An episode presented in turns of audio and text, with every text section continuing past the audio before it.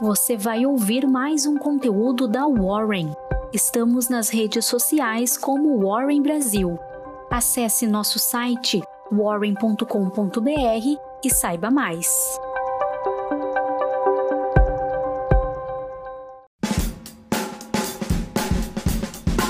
Muito bom dia, eu sou a Jéssica e estamos começando mais uma semana de Warren Call com as principais informações do mercado financeiro.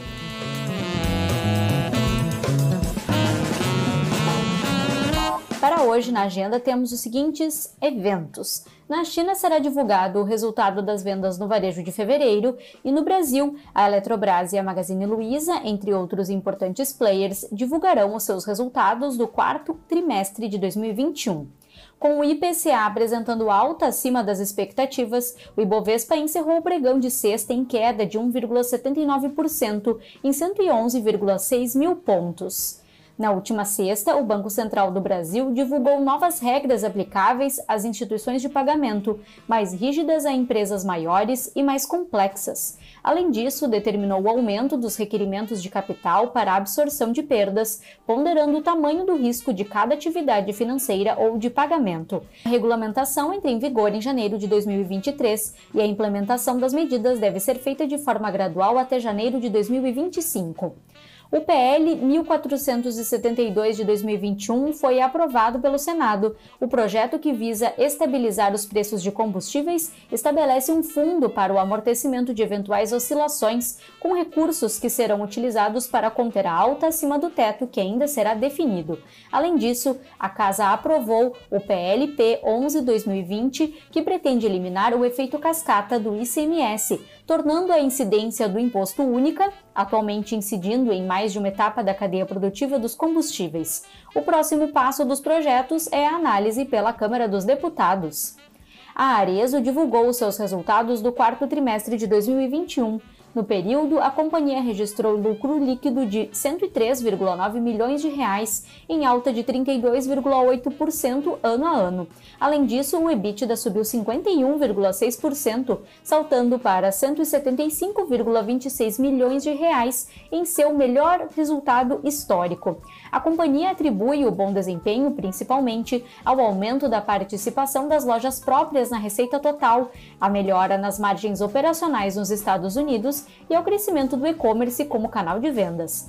A CIA também divulgou os seus resultados. No quarto trimestre, reportou lucro líquido de 154,4 milhões de reais, 41,2% acima do mesmo período em 2020. Já o volume bruto de mercadorias, métrica dada pela multiplicação do preço de venda cobrado ao cliente pelo número de produtos vendidos, teve aumento anualizado de 24,7%.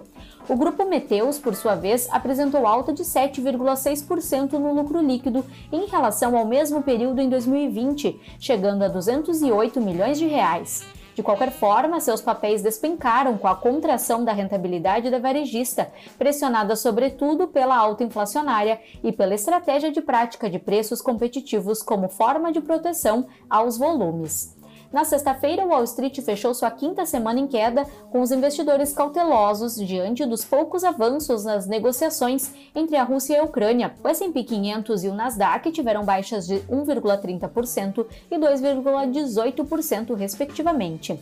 Com a divulgação do IPCA, os juros futuros apresentaram alta firme a corretora de criptomoedas Bitso realizou uma campanha minimamente curiosa. No jogo entre São Paulo e Palmeiras, na última quinta, a empresa inseriu QR Codes nas camisas dos jogadores. Aqueles que conseguiram escaneá-los ganharam 50 reais para investir na sua plataforma. Às 18 horas da sexta-feira, o Bitcoin estava precificado em 196,5 mil reais, uma queda de 0,56%. E com o aumento da busca pela moeda devido à cautela dos investidores diante da guerra, o dólar apresentou alta de 0,79%, fechando a sexta cotado a R$ 5,05. Na última sexta-feira, agora com uma informação extra sobre o PCA, o IBGE divulgou o Índice Nacional de Preços ao Consumidor Amplo, o IPCA, que subiu 1,01% no mês de fevereiro, superando as expectativas do mercado. Com o resultado, a inflação oficial acumulada de 12 meses é de 10,54%.